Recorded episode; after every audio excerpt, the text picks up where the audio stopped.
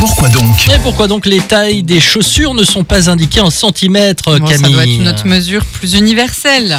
Eh oui, les pointures des chaussures ont été inventées par les cordonniers au XVIIIe siècle afin d'harmoniser les tailles. À l'époque, pas encore de système métrique comme aujourd'hui. Les bottiers se basaient donc sur le point de Paris, égal à 2 tiers de centimètre, c'est-à-dire environ 0,66 centimètres. D'accord. Et c'était l'une des nombreuses unités de mesure euh, d'alors.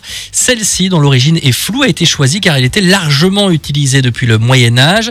Et on sait qu'une pointure 40, par exemple, correspond à un pied de taille 40 fois 0,66, soit environ 26,6 cm. D'accord. Donc ok. taille 40, 26 cm. Bah, je, je vérifierai si, euh, si les magasins sont encore Ouais, bien calibrés. encore calibré.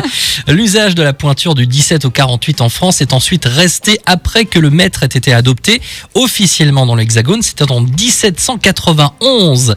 La pointure française s'est alors répandue en Europe à l'exception de deux pays, l'Italie et le Royaume-Uni.